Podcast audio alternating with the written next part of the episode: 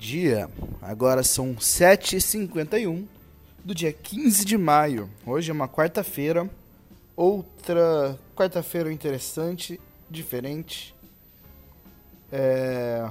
Hoje o dia foi marcado por manifestações por todo o Brasil. É... Por causa do, do corte de gastos do governo federal, as, o corte da, o corte de. Ah, meu Deus, de investimento nas universidades públicas.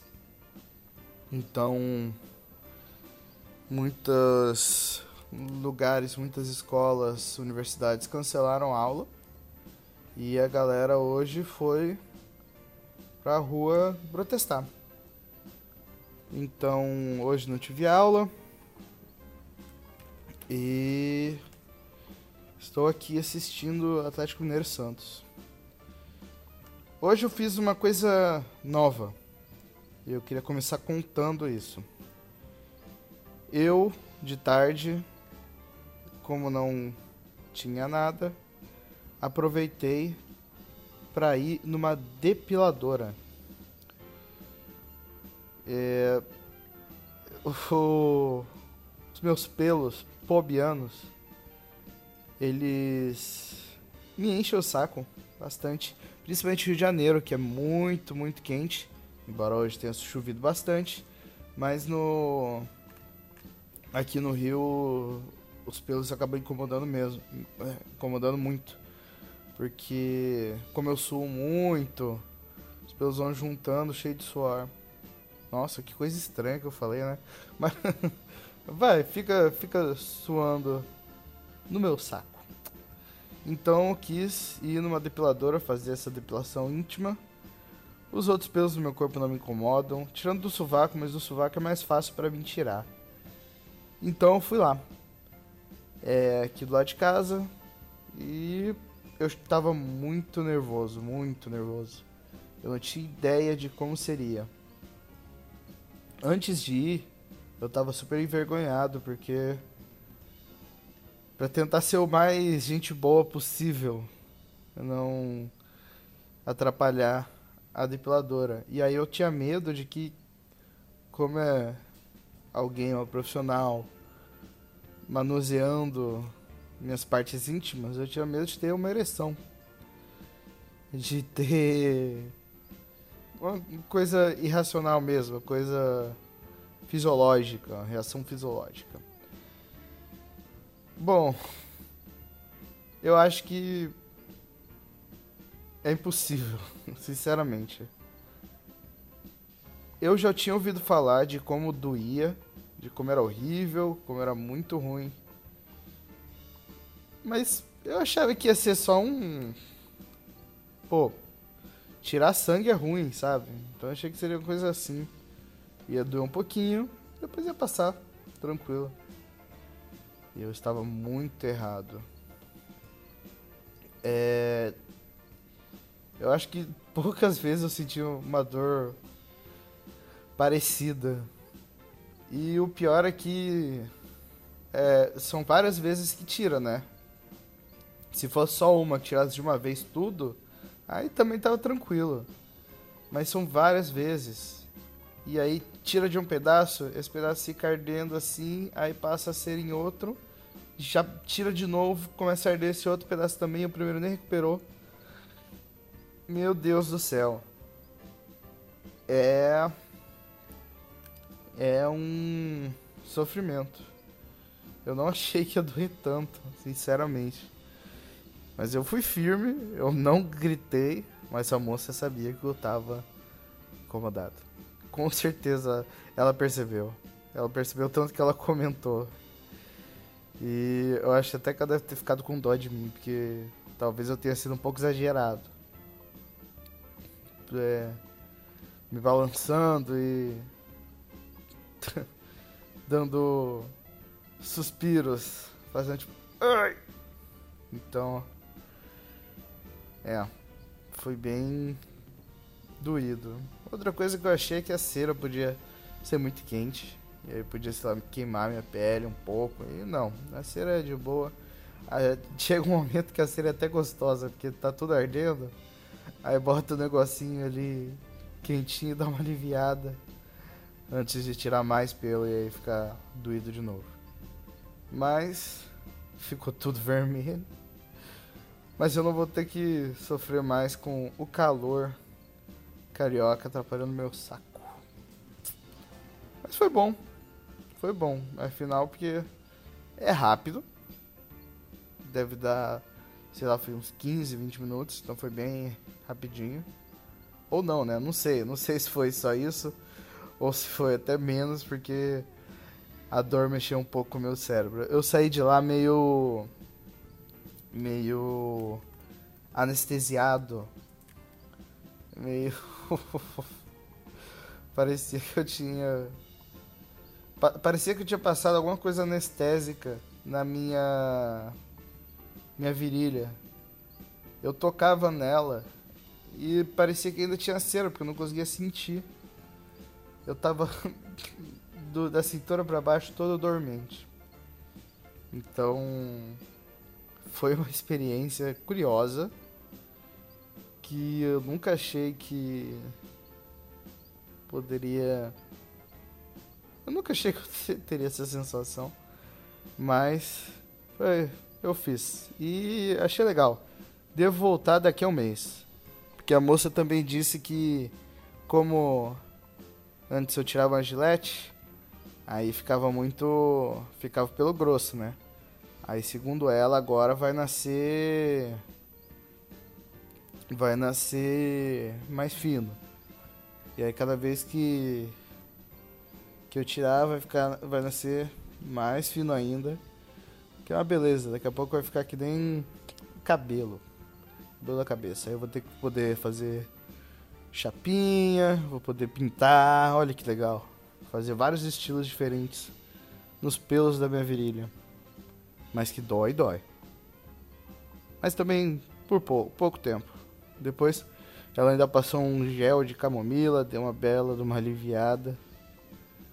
Então, foi experiências, né? Coisas que você vai passando no dia a dia e que acaba agregando. Mas foi uma experiência curiosa, experiência bem diferente. Então, é, essa foi minha aventura indo à depiladora que quase arrancou a parte a minhas partes de baixo.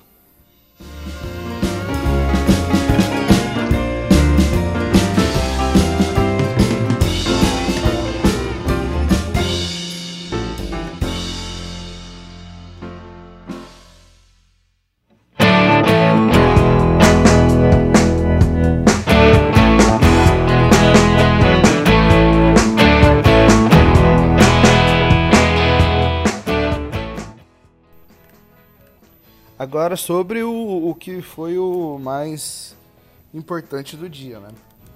Ah, os protestos reagindo aos cortes nas universidades públicas. É, e na educação, né? Eu acho que tem, tem isso, na verdade. Eu li sobre e esqueci certinho o que, o que era.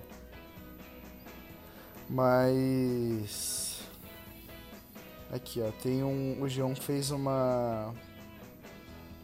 Fez um infográfico mostrando como vai ser esse congelamento de gastos. Então. Tá bem explicado. É, eu sei que. Bem curioso, mas cinco dias atrás. Cinco ou seis talvez uma semana, saiu uma notícia sobre a Alemanha. O que acontece? A Alemanha, uma semana atrás, ironicamente, bateu com esse momento que estamos vivendo, ela anunciou 160 bilhões de euros em universidade e em pesquisa. Então, ela tá literalmente investindo o que o Brasil está cortando. E é bem curioso, bem interessante ver o, a fala da ministra da Educação. Ela fala assim, é, vou ler a citação direta dela aqui. Com isso, estaremos garantindo a prosperidade de, nossos, de nosso país no longo prazo. Ou seja, ela sabe, ela tá assumindo o que todos nós sabemos. Você investir em educação, investir em pesquisa, é importante para você garantir o seu próprio futuro. Então, isso não devia ser mistério para ninguém. Então, bem curioso ter saído essa notícia agora, né? Enquanto estamos cortando gastos, o, o mais feio para mim, o pior, é tentar criar essas justificativas. Eu, eu entendo, tipo, ah, temos que cortar gastos. E eu espero que o objetivo seja só realmente tentar diminuir gastos para tentar diminuir gastos para desenvolver não, nossa, não tô conseguindo formular. Diminuir os gastos como o Flamengo fez, digamos assim. Diminui agora, consegue cortar, pagar dívida, pagar ajeitar setores outros setores e aí consegue voltar com mais no futuro. Mas aí vem com o problema é a dúvida que gera ao se ouvir coisas como faculdades públicas são só para balbúrdia, são só para galera ficar fazendo putaria. E por isso que tem que cortar os gastos. Isso aí é obviamente jogar pra galera. E o pior, a galera não percebe. Então, esse tipo de narrativa é péssimo, né? Esse tipo de narrativa engana, ilude. Então. Então. Péssimo que isso esteja acontecendo. Eu vou parar para ler melhor esse artigo do G1 depois. Mas. Eu acho que. Não é novidade para ninguém de que cortar gasto em educação é totalmente contraproducente, né? Você atenta contra o seu patrimônio, você atenta contra a sua, sua juventude, aquelas pessoas que no futuro vão estar ocupando cargos de poder, cargos importantes. Então, não é como se também fosse nossas universidades fossem cheias da grana e e e esse corte não fosse ser tão grande, tão estrondoso, desse para poder reverter. Não, nossas universidades já estão todas muitas sem qualidade. Elas estão perdendo muita muito patrimônio intelectual porque tem gente que poderia ser importante pro desenvolvimento de inteligência para pensar no nosso país. As pessoas estão deixando de frequentar universidades por realmente não terem condições ou não se sentirem valorizadas nas universidades. Então,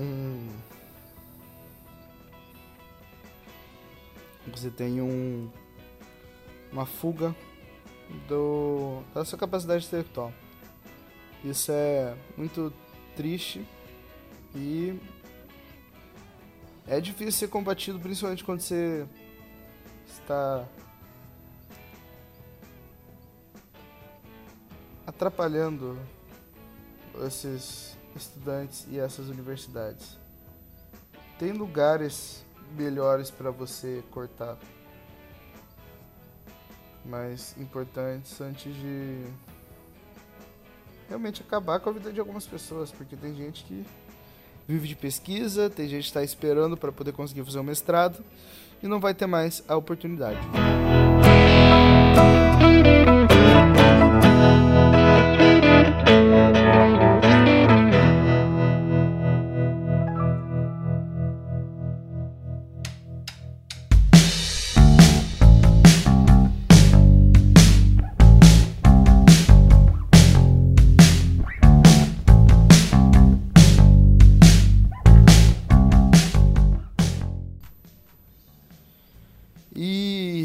Também é importante a gente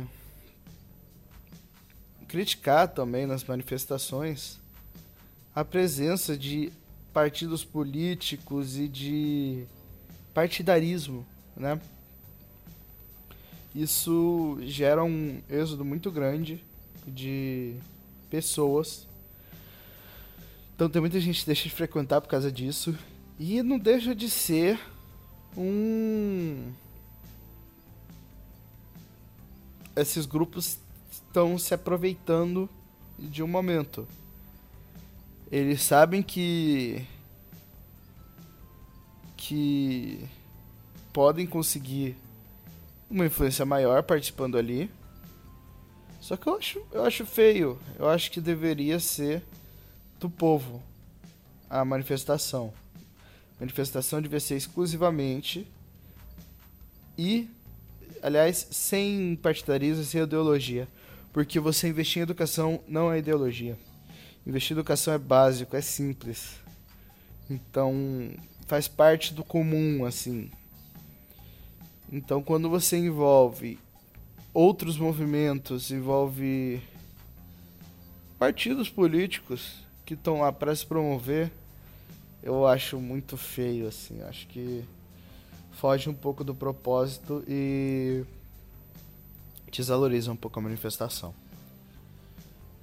Então, essa foi o principal fato desse dia de hoje. Que tem também vários jogos de Copa do Brasil. No momento estamos tendo Atlético Mineiro e Santos. Tá sendo um jogo legal até. Ok, né? Não tá sendo também um jogo espetacular, exibindo um futebol incrível, mas está sendo um jogo, jogo ok. Mais tarde, Fluminense Cruzeiro e depois, depois não, né? Ao mesmo tempo, Flamengo e Corinthians. Aí são dois jogos também muito bons e que normalmente, normalmente esse, essas equipes quando jogam uma contra a outra fazem jogos bons. Eu particularmente me lembro de 2013, 2014, os jogos entre Cruzeiro e Fluminense eram muito, muito maneiros. Então, eram jogos que eu lembro de parar para assistir. Em 2014, em especial, eu lembro do que eu, eu acho que o último jogo do do primeiro turno foi no Maracanã. O Fred fez um gol de voleio, foi um jogo bem legal contra o Cruzeiro. Então, eu tô escrevendo um. fazendo comparação entre os times, né?